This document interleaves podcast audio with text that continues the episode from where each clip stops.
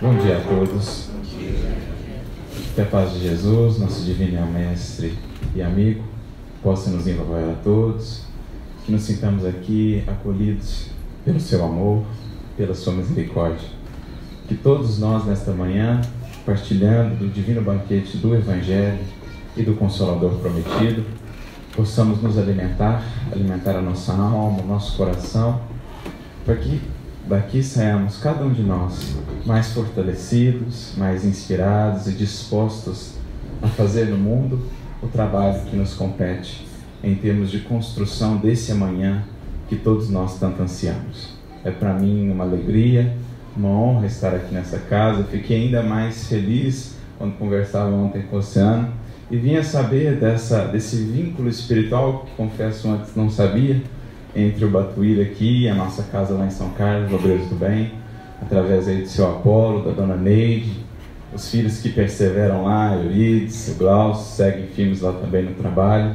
Então, para nós foi uma grande alegria poder perceber que estamos conectados aí pelo laço do coração e pelo esforço, pelo exemplo desses que nos antecederam e que nos deixaram um legado tão precioso que compete agora a cada um de nós, os que estamos vindo honrar com o nosso esforço, com o nosso sacrifício, como eles bem fizeram por nós, aplanando, preparando os caminhos para a gente. Então, temos todos momentos de uma reflexão muito proveitosa.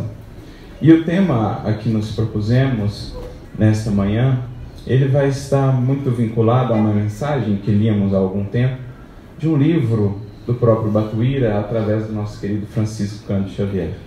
Um livro intitulado Mais Luz, uma coletânea de mensagens do nosso querido, conhecido. bem conhecido, creio aqui, né? É, um, um, livro em que ele ressalta muito a importância do trabalho, né? Trabalho, trabalho, trabalhar. E li uma mensagem que ele intitulava, inclusive, Divulgação. E achei que seria interessante meditarmos um pouco acerca do que seja esse nosso papel enquanto espíritas, como também foi muito bem realçado aqui através da escolha da mensagem, mensagem de Erasto, não por acaso discípulo do apóstolo Paulo, aquele que trabalhou muito com essa questão da divulgação do cristianismo, realçar um pouco que seja mais esse nosso compromisso com a divulgação da mensagem do Cristo, a mensagem da doutrina espírita, que nada mais faz do que reviver a mensagem do Cristo, explicando-a, desdobrando em novos aspectos, em uma beleza assim grandiosa aos nossos corações. É um livro muito bonito, gosto, gostei de ver logo ao prefácio, feito por Emmanuel, como geralmente é, acontece nas obras do Chico, quando Emmanuel ali fala do, do, seu carinho e do quanto deve ele ao espírito de Batuíra, lembrando de uma amizade muito antiga, amizade esta que está envolvida com a própria fundação da cidade de São Paulo, quando os dois aqui estiveram trabalhando também com a divulgação da mensagem do Cristo. Então a gente vai vendo que esses laços vão, vão se ampliando, essa família espiritual vai crescendo e vamos sendo integrados a esse grande movimento de trabalho de divulgação do cristianismo e do espiritismo.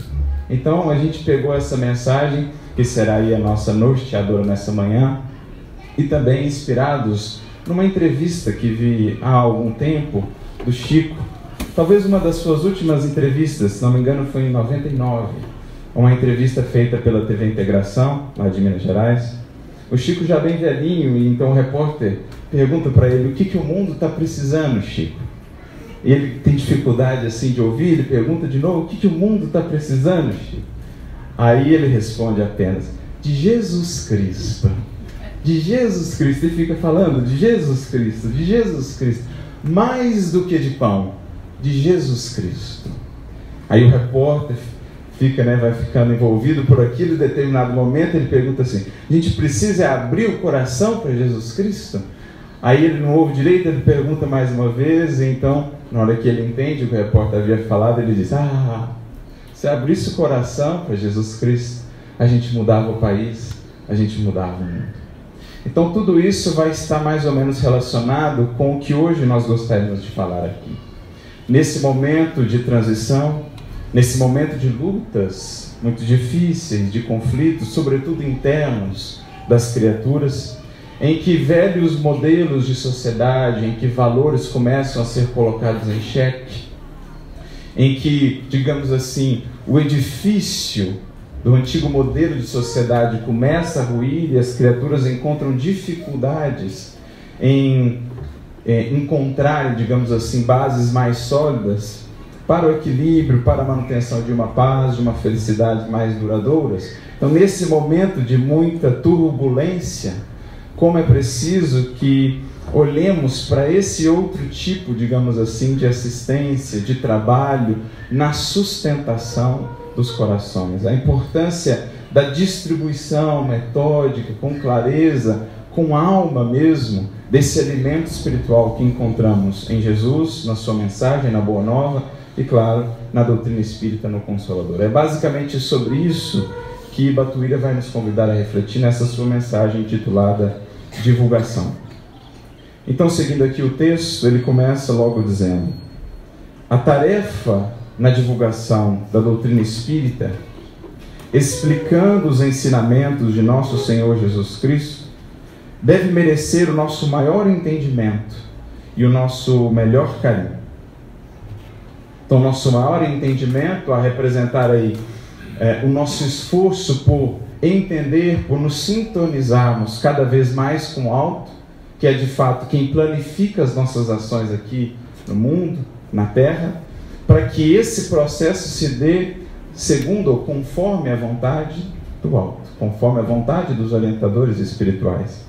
E o nosso melhor carinho, a representar também o quanto de dedicação, de ternura, de alma mesmo compete nos doar ou investir nesse processo a fim de que ele possa realmente alcançar a sua finalidade que será o de penetrar efetivamente o coração das criaturas. E para que alcancemos isso, não há outra chave senão essa do carinho, daquilo que é feito com sinceridade, daquilo que é feito com alma, com presença. Mais do que simplesmente investir em quantidade na divulgação, no trabalho espírita, o grande chamado, penso hoje para nós, é investir em qualidade, é investir em alma. Isso é de fato ser sal da terra, como nos dizia Jesus. Às vezes, o pouquinho que faz a grande diferença, que traz o grande sabor. Porque essa é a tarefa do sal, é em contato com, ele transforma. Muitas vezes no silêncio, simplesmente pela presença transformadora. É isso que o sal faz. É isso que a luz faz, não fazem barulho, muitas vezes. E, no entanto, fazem toda a diferença. Quando ausentes, logo sentimos. Então, o convite para nós, os que trabalhamos na seara espírita, ou os que nos filiamos ao Evangelho do Mestre, é o convite dessa qualidade no trabalho, dessa presença, dessa coerência numa vida que se torne de fato a própria mensagem, que transforme pela simples presença. Então, é esse o carinho que nos compete aqui investir, doar nesse trabalho, porque aí ele vai ganhando um alcance que sequer podemos mensurar. Mas ele prossegue. É verdade que o pão material remove a fome agressiva do corpo. No entanto, que a gente suprimirá a fome da alma, acalentada muitas vezes na sombra da inércia ou no fogo da prova senão o esclarecimento espírita, suscetível de acerenar as forças desgovernadas do coração. Então ele está falando aqui para a gente de uma outra espécie de necessidades. Claro, existirão as necessidades do corpo, as necessidades materiais, que deverão receber de nós também todo o cuidado, todo o carinho. Mas o mundo hoje, como dizia o Chico na entrevista, passa justamente por esse momento em que a fome maior no coração das criaturas é justamente essa fome de propósito, de paz, de consolo, de conexão com a eternidade, de poderem encontrar em si, nas suas vidas, bases mais sólidas para edificarem a paz, o equilíbrio e a harmonia. São esses hoje os maiores necessitados, e essa é uma tarefa essencial dentro ou na seara cristã ou espírita. Eu me recordo aqui do próprio caso do apóstolo Paulo, aquele que poderíamos sem sombra de dúvida dizer foi aquele que mais inaugurou, que de fato iniciou a divulgação em maior larga escala da mensagem da Boa Nova. E por que ele o fez? Ele o fez após uma visita à Casa do Caminho, em Jerusalém, juntamente com Barnabé. Passava a Casa do Caminho por muitas dificuldades, as perseguições, as resistências.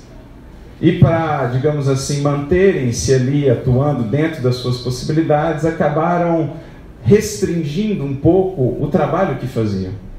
Quando Paulo chega com Barnabé, leva um susto, porque via que a casa do caminho agora se focava mais no aspecto da assistência do corpo, que era importante, essencial. No entanto, a preleção, o estudo, a divulgação do evangelho, da mensagem da boa nova, havia quase que se findado por conta das resistências impostas pelo farisaísmo de então. Então, a fim de manter a casa de algum modo, a divulgação do evangelho havia sido colocada em segundo plano e a casa estava agora mais focada à assistência dos enfermos, dos necessitados de toda sorte. Paulo vê ali o sacrifício, o empenho de Simão Pedro por manter aquele trabalho vivo, todo o carinho, toda a alma que ele colocava naquilo atendendo àquele chamado que o próprio Mestre lhe havia feito após a crucificação: Apacenta as minhas ovelhas, Pedro, apacenta as minhas ovelhas, apacenta as minhas ovelhas. Mas quando vai embora, retornando a Antioquia, de onde haviam vindo, Paulo vai preocupado, vai pensando, vai pensando. Vinha ele meditando: se continuarmos assim, a mensagem da Boa Nova não alcançará os seus intentos a finalidade maior para a qual ela veio à Terra, que é de libertar os corações e de impulsioná-los, de alçá-los ao reino de Deus, a esse estado de comunhão, de integração com o Pai, com seu infinito amor, com a sua misericórdia.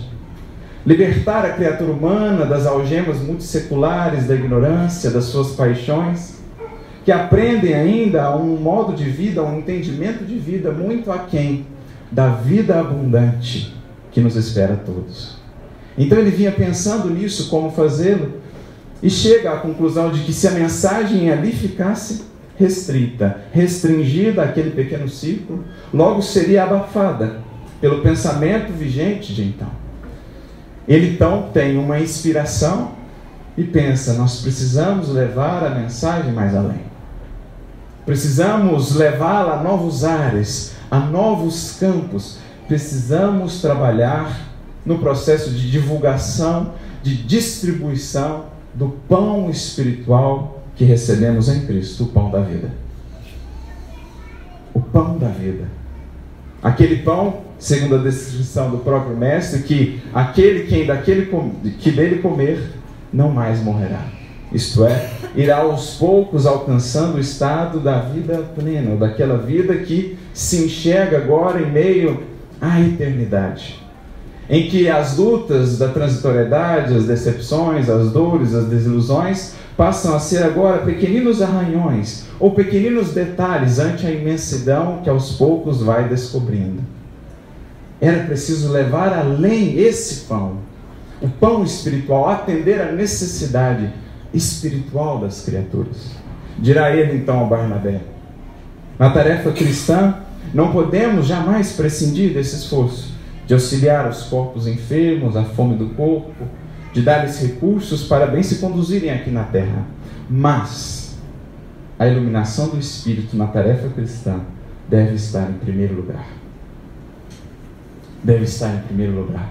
Porque aquele que acolhe o Cristo no seu coração todas as suas perspectivas de vida se renovam. A sua própria maneira de enxergar a vida e as dores e as lutas se modificam. Antes enxergadas apenas como problemas, como obstáculos, passam agora a ser entendidas, dirá o apóstolo Paulo, como benditas correções do Pai aos seus filhos, como benditos estímulos, como se fosse um adubo que vai aos poucos tornando o nosso solo da alma ainda infértil, um solo fértil, arejado. As dores, as lutas da vida passam a ser entendidas como um arado que por vezes fere, rasga o solo duro do nosso coração, a fim de torná-lo aberto, arejado às sementes da vida, às sementes divinas que o Cristo vem trazer. Então, aquele que recebe o Cristo no seu coração, a vida se renova por completo. A felicidade está agora tão mais perto, porque ao alcance de todos nós, no trabalho, no serviço, na semeadura do bem, quem no mundo estará distante ou estará impossibilitado de ajudar, de servir, de amparar alguém? Quem no mundo estará distante dessa felicidade, a de servir, a de amar, a de ajudar? Essa felicidade do reino que o Cristo veio trazer, essa é efetivamente a boa nova, as boas novas de alegria que Jesus veio descortinar a humanidade. Por isso, dirá Paulo, a tarefa da divulgação, a tarefa do esclarecimento do espírito e das consciências deverá ter para nós esse papel de destaque, ajudando essas consciências a não só resolverem os problemas transitórios, mas mais do que isso, resolverem as causas dos problemas transitórios. Não apenas atuarem nos efeitos, mas nas causas, digamos assim, mais duradouras, que vão repercutir ou resultar em uma conquista de uma paz também mais duradoura e mais perene. Não só resolver as misérias humanas, materiais, mas sobretudo as morais, da qual geralmente derivam as materiais. Porque realmente as misérias são muito dolorosas, da fome, das enfermidades, das desigualdades. Mas por detrás dessas misérias, que misérias estão, senão a do egoísmo, a do orgulho, a da ganância, que ainda alimentam esse estado de coisas. Em tratando essas misérias da alma, por conseguinte ou por consequência, estamos também tratando as misérias humanas, que decorrem ainda da inferioridade dos nossos espíritos, num sentido mais coletivo. Esses dias mesmo eu via uma entrevista do Wagner Moura, fundador da da Fraternidade Sem Fronteiras, que tem feito um trabalho muito bonito lá na África, aqui no Brasil também, em Madagascar, enfim. E ele falava sobre isso, falava sobre o seu grande sonho, e ele, em determinado momento, falava sobre essas misérias. Lá onde ele tem trabalhado, onde a fraternidade tem atuado, um, um, uma condição de extrema miserabilidade, mas diria ele, a miséria maior não é essa, a miséria maior é a do coração humano. Ainda inconsciente, em relação aos seus infinitos potenciais, às suas faculdades latentes que ainda não descobriu, a potencialidade ou a possibilidade da conquista dessa paz e dessa felicidade muito duradouras, muito mais efetivas que está ao alcance de suas mãos, mas que muitas vezes busca lá fora em outras conquistas nos aspectos materiais. Em tratando, portanto, essas misérias humanas do coração humano, estamos necessariamente tratando também as misérias materiais. É isso que Batuíra está aqui nos dizendo. Para que olhemos para esses necessitados também, que muitas vezes não apresentam as necessidades de maneira mais ostensiva. E que nesses momentos de transição, de dificuldade, têm abundado. Tem crescido, dirá ele aqui. Aqueles necessitados cuja miséria ou as dores são acalentadas, por exemplo, pela sombra da inércia ou o fogo das provas que cultivam interiormente. Sombra da inércia. Porque é interessante pensar nesse conceito de inércia, porque talvez nós nunca tenhamos visto um mundo que tenha tanto movimento, tanta ação. E, no entanto, ainda padecemos de um dos males, ou desse mal, que aqui ele cita, que é o da inércia, não a inércia do corpo, mas a inércia espiritual. Quantos corações não estão aí no mundo a agirem, a fazerem, a construírem, a realizarem muitas coisas, mas espiritualmente inertes, paralíticos, cristalizados em dores, em mágoas, no tédio, na falta de sentido, de vontade existencial, espiritual, estagnados espiritualmente. Quantos corações mesmo na seara espírita Quantas vezes nós mesmos não nos enxergamos nessa condição? Embora muita ação, o espírito ainda inerte, porque estacionado, não disposto a realmente trabalhar alguns aspectos que precisaria para poder avançar, para poder caminhar. Aqueles muitos paralíticos que Jesus cura no Evangelho, não os entendamos apenas do ponto de vista material. Representam, sobretudo, essa inércia espiritual que marcam muitas vidas na terra, mantendo-as presas a essa condição de sofrimento, de dores atrozes, embora a aparente ação e sucesso exterior.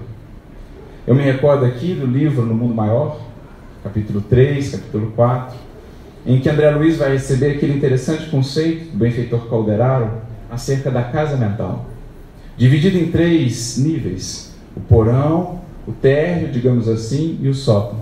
O porão, o cérebro mais primitivo, onde estão ali concentrados os automatismos, os instintos, o nosso passado, digamos assim. O térreo, onde teríamos o, a sede do consciente, o esforço, a vontade, ali estariam sediados. E por fim, o superconsciente, aqui na região dos lobos frontais, onde teríamos ali armazenados, arquivados, ou teríamos o ponto de conexão com o nosso futuro, com as metas ideais superiores, com tudo que nós temos a desenvolver. E claro, cada um segundo a maneira que vai se conduzindo pela vida, vai viver majoritariamente um desses estágios, digamos assim, da casa mental. Mas o que André Luiz vai descrever nos capítulos subsequentes, o 4, por exemplo, ele vai descrevendo casos de pessoas que, embora muita ação no mundo, muitas realizações, viviam na verdade paralisadas, paralíticas, inertes, naquela região do porão da mente ou da casa mental. Porque fechadas ainda, indispostas a certas mudanças que a vida lhes convidava a fazer. Estagnadas, por exemplo, na culpa, no remorso, na preguiça, na mágoa, na ausência de perdão, na indisciplina. Quantos corações assim não estarão?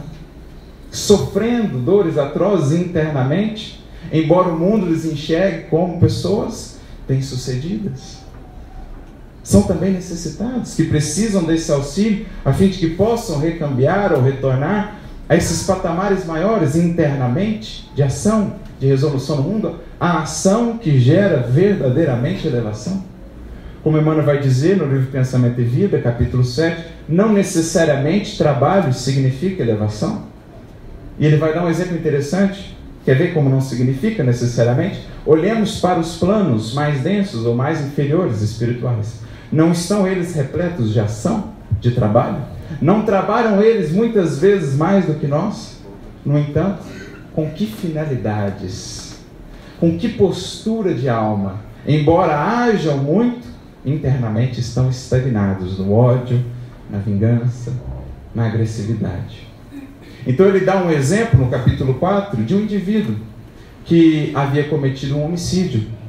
Uma pessoa que lhe era conhecida e guardando aquela culpa, ele, ele não foi é, alcançado pela justiça divina, fez os esquemas de modo que a justiça divina não viesse a descobrir. Justiça terrena. É, a justiça, perdão, a justiça terrena, perdão. A justiça terrena viesse a descobrir, não foi alcançado por essa justiça. Então ele se muda para uma outra cidade, para uma capital, e começa então a, utilizando-se dos recursos que havia oferido, começa a construir um verdadeiro império, começa a construir é, ou alcançar muito sucesso profissional, material, é, compõe a sua família e tudo mais, mas foi carregando aquele processo ao longo de todos esse ano, de todos esses anos, que acabou culminando um processo muito difícil de uma obsessão. O próprio indivíduo que ele havia assassinado havia se tornado seu obsessor e o havia levado a um estado praticamente de loucura. E então André Luiz, analisando aquele caso, juntamente com o benfeitor que o orientava, vai ver internamente a condição mental daquele indivíduo. E percebe então que, justamente pela culpa, ele internamente havia se refugiado nesse porão da casa mental, marcada por muita ação, mas ação mecânica, automática, sem alma, sem vida, sem renovação, sem abertura ao novo. Agia muito no instante, estava estagnado, parado. Então, quantos casos similares a esse não ocorrerão? Quantos espíritos geralmente não desencarnarão nessa condição? Deixando ao mundo um imenso legado material, mas internamente, adentrando os pórticos da vida eterna como mendigos, como absolutamente necessitados. Então, esse é um dos, dos males, digamos assim, dos principais males que vivemos hoje que leva essa angústia existencial, essa falta de sentido, ou o fogo das provações, como ele diz, esses conflitos internos, na luta aí contra as paixões, na luta por vencermos a nós mesmos, quantos corações assim não estarão? E esse modelo de sociedade que aí temos, que valoriza sobremaneira o ter, em detrimento do ser, que valoriza sobremaneira as aparências em detrimento da essência, acaba ainda por alimentar isso mais, contribuindo para que essas consciências mantenham-se nessa condição de muitas dores. Precisam, portanto, desse recurso a fim de que possam se reerguer à vida, à ação, sobretudo nos momentos de transição marcado, marcados por muitas dores, é natural que isso aumente, que esses sintomas aumentem. Me recordo aqui de um texto do livro Obras Póstumas, a segunda parte, intitulada Regeneração da Humanidade, um texto bem extenso, em que Kardec vai apresentar algumas das visões, das orientações dos espíritos benfeitores acerca do processo que agora vivemos. Em determinado momento, é, os espíritos vão dizer assim: e os suicídios aumentarão, eles são bem fortes nas, nas características que prevêem e que hoje estamos vivendo, como eles descreveram. Os suicídios aumentarão de maneira assustadora, acrescentam eles, até entre as crianças. A loucura atingirá níveis antes jamais vistos, e muitos daqueles que estarão no mundo já estarão riscados do número dos vivos antes mesmo de morrerem. O que queriam eles dizer? Quantas almas, embora no corpo, embora aparentemente vivendo, não estarão mortas, entre aspas, para a vida, para o propósito da vida, desanimadas, abatidas com as condições que hoje vivemos. Algo sobre o qual o próprio Mestre já nos havia alertado no seu sermão profético, Mateus capítulo 24, quando falava da transição planetária, trazendo-nos algumas orientações importantes que são justamente aquelas que o Espiritismo, o Evangelho, nos, ajudará a conceber e a realizar. Quando fala transição, da transição, Jesus vai dizer assim: e então, os que estiverem na Judéia, fujam para os montes. Os que estiverem no telhado, não desçam para pegarem as, para, para pegarem as alfaias. E os que estiverem no campo, não retornem. Olha o que Jesus está dizendo simbolicamente. Emmanuel vai comentar, por exemplo, essa primeira parte, os que estiverem na Judéia, há uma mensagem dele no livro Caminho, Verdade e Vida, chamada Para os Montes. Ele vai dizer assim: por Judéia, entendamos aqueles que já estão na região espiritual do discipulado com o Mestre. Aqueles que já estão buscando alguma coisa. Aqueles que já acolheram a mensagem do Mestre do Consolador. Esses, nesses momentos de transição, precisam fazer o quê? para manterem-se sãos, equilibrados, dispostos para ajudarem também. Fugir para os montes. Os montes da elevação no testemunho, na exemplificação, na oração, no estudo que edifica, que eleva e que sublima. Isso é fugir ou subir aos montes. Os que estiverem no telhado, não desçam. Acabamos de falar da casa mental. É preciso, nesses momentos, como nunca, buscar esse superconsciente. A nossa conexão com o futuro, cultivar as metas e os ideais superiores, porque serão eles que nos darão forças, equilíbrio, serenidade para bem agir no mundo, apesar de todas as lutas. E os que estiverem no campo não retornem. Campo a representar trabalho, ação, pois é o trabalho, a muralha defensiva contra a tentação, dizia o apóstolo Paulo. É o trabalho no bem, a mente ocupada, não inerte, no bem, na realização, que está sã, que está com saúde. O serviço é a condição eterna de saúde, dirá Eurípides Barçanufo. É isso que Jesus nos orientava. É isso sobre o que o Espiritismo vai nos falar, ou vai orientar as consciências nesse trabalho que nos compete também de divulgação, de esclarecimento. que Batuíra está nos convidando a fazer. Mas ele segue então dizendo: Vemos, naturalmente sensibilizados, as multidões dos necessitados dos recursos físicos, agitando-se em toda parte, a requisitarem medidas que o trabalho e a assistência podem, pedem no senso das responsabilidades triviais que conduzem à vida. Então devemos auxiliá-los com toda a organização, com toda a sistematização que nos seja possível, com todos os recursos ao nosso alcance, materialmente, né? Contudo, amarga-nos o sentimento contemplar aquelas outras fileiras de necessitados da alma, reunindo muitas vezes os que se verticalizam no traje distinto e na rigidez orgânica impecável.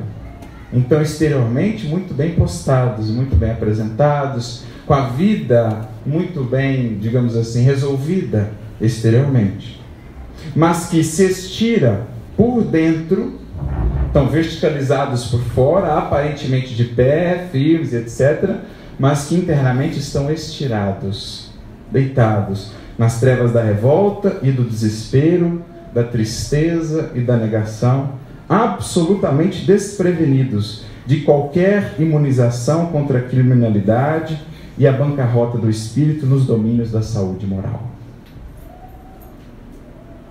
Então, a aparência que engana e que nós precisamos aprender a identificar, enxergando para além das aparências as necessidades das almas. Nesse tempo em que avançam as calamidades morais, apesar do desenvolvimento técnico-científico.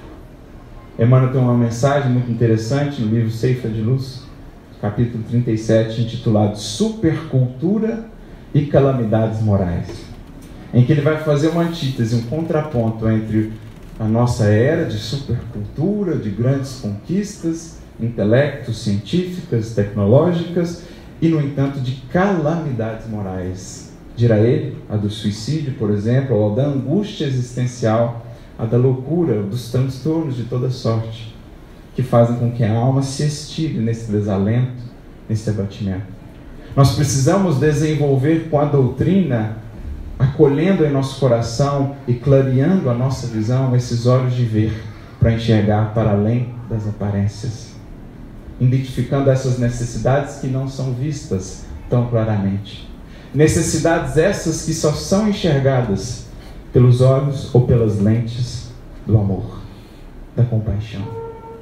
Só os que amam conseguem intuí-las, pressenti-las, as necessidades que não se mostram à superfície. Eu me recordo de um estudo que a gente fazia no NEP há algum tempo, e a gente viu uma expressão que era uma expressão que a gente foi percebendo depois, corriqueira no Evangelho. Dois verbos, ou, ou uma, uma postura mental que era corriqueira no Cristo. Por exemplo, quando era, se não me engano, era a passagem do desencarne da ressurreição do filho da viúva de Naim. Jesus se aproxima e traz-o novamente à vida. Mas diz o evangelista, quando Jesus vê aquela cena da mãe, o cortejo, né, levando o filho jovem ainda para ser enterrado, Jesus vê aquilo e se compadece. E aí a gente foi vendo que esse era um padrão no Evangelho. Vendo a multidão, compadeceu-se. Vendo o indivíduo, compadeceu-se.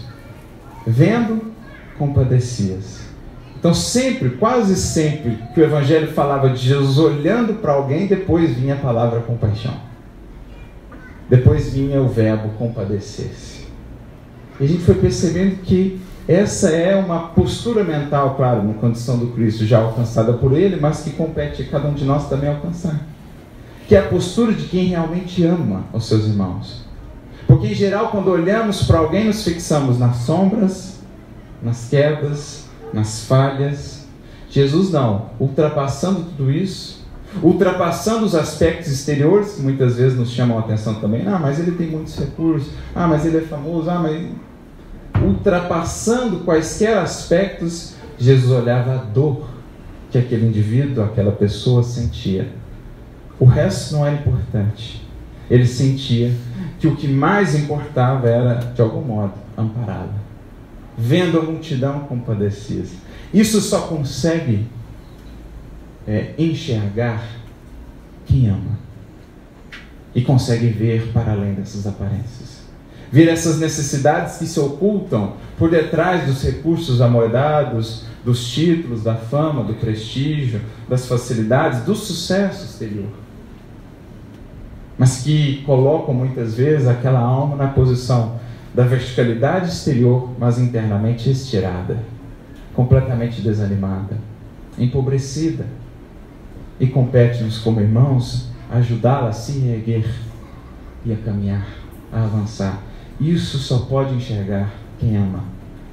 Como diz André Luiz no livro Agenda Cristã, capítulo 23, ele fala assim: Não julgue o seu irmão pela aparência exterior, porque a verdade, como o reino de Deus, não vem com aparências exteriores.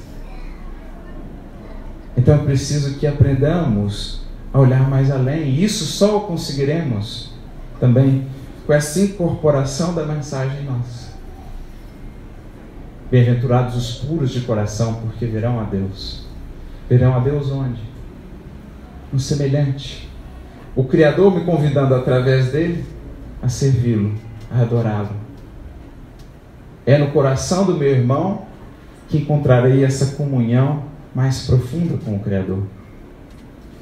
Então, nesses momentos em que avançam essas calamidades morais, precisamos estar atentos a isso, desenvolvendo em nós essa empatia, esse amor que nos ajude a auxiliá-los, que nos impila, que nos leve a ampará-los, a se reerguerem, levando a mensagem do Consolador que a nós tem sido tão útil, para que possa ser para eles também, em suas vidas, nos seus caminhos, nos seus passos, essa força que os dá resiliência, que os dá esperança, que lhes dá os melhores antídotos para lidar com essas calamidades morais que estamos, como Kardec trabalha no capítulo 5, Bem-aventurados aflitos, no item 14 em diante, quando vai falar do suicídio da loucura, ele vai dizer: a doutrina espírita, o consolador, mostrando as coisas de uma perspectiva tão elevada, é o melhor antídoto, com a calma, com a resignação que traz para lidar com essas calamidades que muitas vezes são é, alimentadas ou crescem, florescem por conta do desespero, das atitudes impensadas, mas quando se enxerga de mais além, as coisas se relativizam. O que aqui embaixo parecia grande demais, insuperável demais, lá de cima parece agora bem mais tratável, bem mais suportável. Quando se tem por pano de fundo o infinito, a eternidade que o Consolador nos descortina, o que são algumas lutas de alguns anos, de alguns decênios que sejam, perante o infinito que nos espera a todos. O que aqui parecia um monte, um obstáculo intransponível, àquele que se eleva pelo pensamento, pelo sentimento ao alto, é enxergado agora como degrau de ascensão, como oportunidade, como bênção a contribuir com o nosso processo de autoeducação. Porque a gente passa a entender, como diz Emmanuel também, que Deus não nos envia problemas de que não estejamos necessitados. Se o problema ou aquele problema chegou, algo tem a me ensinar, algo dele posso extrair. Mas isso só vou conseguir fazer se mantiver calmo, resignado, lembrando que resignação não significa inação, Resignar-se é fazer tudo que lhe está ao alcance, tendo a paciência de saber esperar, dando a, a Deus o tempo de definir aquilo que não podemos mudar. Isso é ter resignação. Calma, resignação para lidar com as dores. Porque as dores fazem parte do processo. Esses atritos, essas lutas, são os que aos poucos vão tirando de nós potenciais faculdades que não julgávamos ter. É assim que o rio vai crescendo, é assim que o rio vai alcançando o seu objetivo, que é, será sempre chegar ao mar. Todos nós, regatos que somos, estamos destinados a chegar ao mar, mas para isso precisamos do que?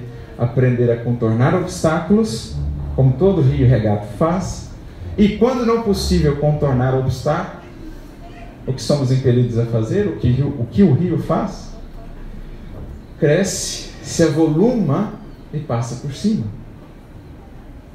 Quando não dá para contornar, é porque a proposta é cresça. Desenvolva algo que ainda não tens. Porque então aí você passa. Porque a solução do problema está justamente no degrau acima, porque se estivesse no degrau que estamos, não seria problema. Ele vem justamente para nos impulsionar a subir, a ascender. Então é isso que é a mensagem consoladora, libertadora do Espiritismo vai fazendo, trazendo aos corações calma, resiliência. Resiliência que é essa faculdade é, tem um título talvez a mais necessária nos tempos de hoje, na modernidade, que é a faculdade ou a capacidade de lidar com reveses, de lidar com impactos. A gente estuda muito isso na engenharia, resiliência, uma propriedade material. Lidar com o impacto, a receber aquela energia e manter-se firme, manter-se forte, utilizar aquela energia ou aplicá-la em outras finalidades, a energia do impacto, aplicá-la no nosso crescimento. Então, esse é um aspecto importante da, da divulgação.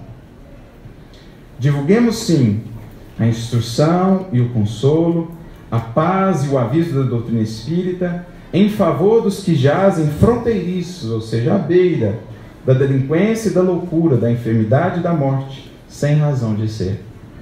Em muitas circunstâncias, a criatura não espera senão uma frase, um apontamento, uma elucidação ou uma bênção verbal, de maneira a forrar-se contra a queda em precipícios fatais. Então, nesses tempos de tanta luta, de tanta dor, de tanta angústia, quem poderá de fato medir o valor de uma migalha de amor, de uma frase no bem, de um sorriso amigo, de um ombro de apoio, de amparo, de um ombro consolador. Quem poderá medir o valor de uma migalha como essa? Da luz de uma pequenina vela que já podemos ser para quem está em plena escuridão. De uma gota de água de consolo para quem caminha no deserto, em meio à sequidão interior. Nós não podemos medir esse valor. E talvez pense, foi isso que Jesus queria dizer quando comparou o seu reino a um grão de mostarda. Como a dizer que o seu reino é feito desses pequenos gestos de amor, dessas pequenas migalhas que a gente não pode de fato medir o valor, sobretudo para quem sofre. É um grão de mostarda para você estender uma mão, olhar, esperançar, falar para o bem, consolar. Não lhe custa nada, mas você não consegue medir quantos frutos estão naquela semente. Você não sabe. Quantos frutos o tempo vai conseguir tirar daquela semente lançada em um coração? Em tempos de indiferença moral, né, o Espírito Lázaro vai dizer no Evangelho segundo o Espiritismo, é esse o vício da nossa geração? Indiferença moral. O quanto não valem esses gestos de amor? Quando o indivíduo se sente sozinho em meio à multidão, às vezes no meio da multidão, completamente insulado, quando alguém olha para ele, uma luz nova se faz no seu coração. Isso, uma frase, um gesto a gente não pode realmente mensurar. Então, ele segue: trabalhemos pela distribuição organizada e metódica do conhecimento espírita cristão, com o mesmo devotamento com que procura, com que se procura estabelecer um serviço de água e luz. Água viva das verdades eternas que refrigera o coração humano e lhe restaura as energias e luz da vida imperecível que arrebate a criatura humana do círculo de trevas em que tanta vez se compraz por ignorância ou desorientação. Então, tão essencial ao bem-estar social como a água encanada e a luz, será também esse serviço de prover, de distribuir a água das verdades eternas e a luz da orientação espiritual utilizarmos de todos os recursos hoje ao nosso alcance para fazê-lo. Me recordo, no caso mais uma vez do apóstolo Paulo, quando ele não sabia mais como levar adiante a sua tarefa, que crescia em demanda, em solicitação, Jesus aparece para ele e diz: Paulo, usa os poderes do Espírito, que à época representavam usar as cartas. Mas e hoje? Olha só os recursos de comunicação, de alcance que temos.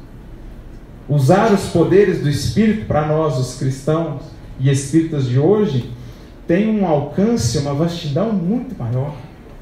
E é o que Batura está nos compelindo, convidando a fazer. Trabalhemos por essa divulgação metódica e sistemática, como quem cria esse processo de uma água encanada espiritual, dessa luz que possa alcançar os corações.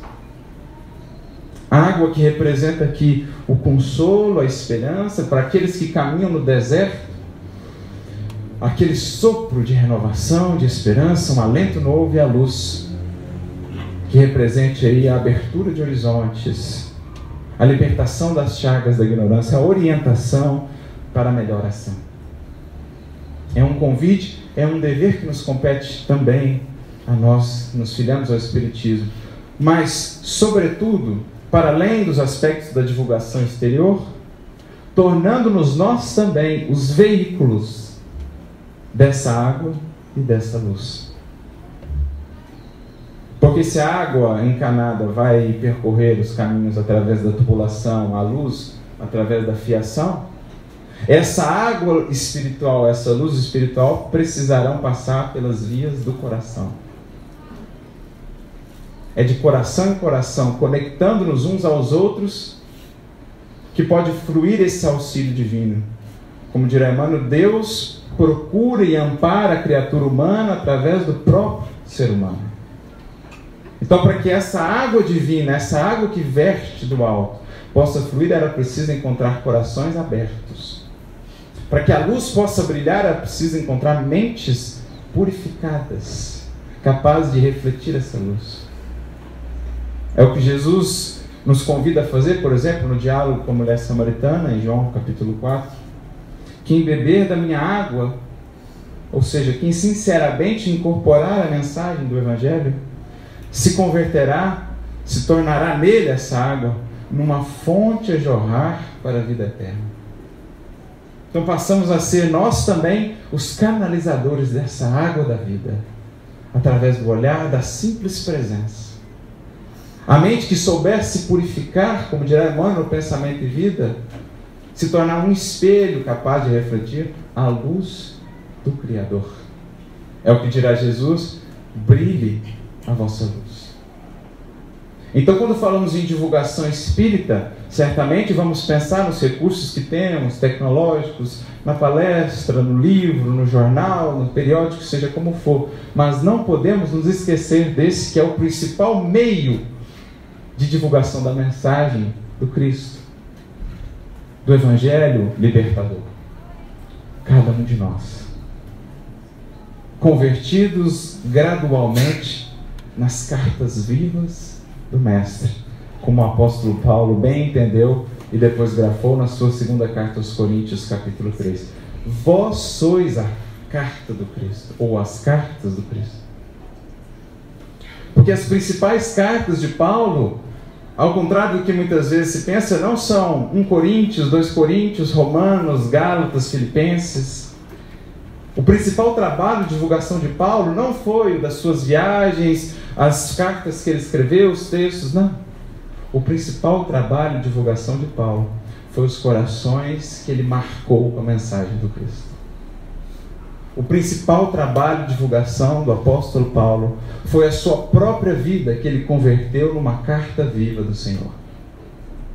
As principais cartas que ele enviou ao mundo não foram Romanos, Gálatas, Filipenses. Elas tinham nome. Se chamavam Lucas, Timóteo, Tito, Silas e tantos outros companheiros que ele, com a força do seu espírito, a força da sua exemplificação conseguiu marcar e esculpir neles também a mensagem do Mestre. Como Emmanuel tão bem comenta no livro Caminho, Verdade e Vida, capítulo 114, quando fala desse versículo das cartas do Cristo, ele vai dizer assim: recursos humanos são incapazes ou insuficientes de reter a grandeza da mensagem do Senhor.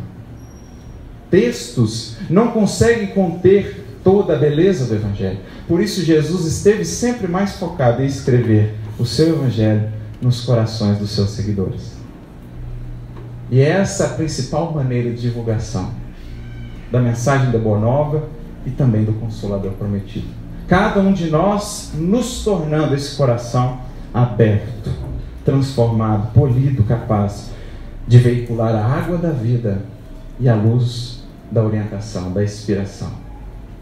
E então Batuíra conclui: Recordemos as palavras do Cristo de Deus. Brilha a vossa luz diante dos homens, para que os homens conheçam as vossas boas obras, glorificando o Pai que está nos céus. Capacitemos-nos de que ninguém consegue realizar algo de bom sem oferecer algo de si, para que se faça o melhor ao nosso alcance e trabalhemos com Jesus constantemente. Porque a nossa divulgação espírita, por todos os meios e recursos ao nosso alcance, somente será efetiva, somente alcançará os corações, se partir também de cada um de nós, no nosso trabalho, do nosso coração, aberto e disposto a se tornar com Jesus uma carta viva do Evangelho da Redenção. Que o alto nos abençoe e nos inspire a todos nesse trabalho e que sigamos sempre adiante. Muita paz.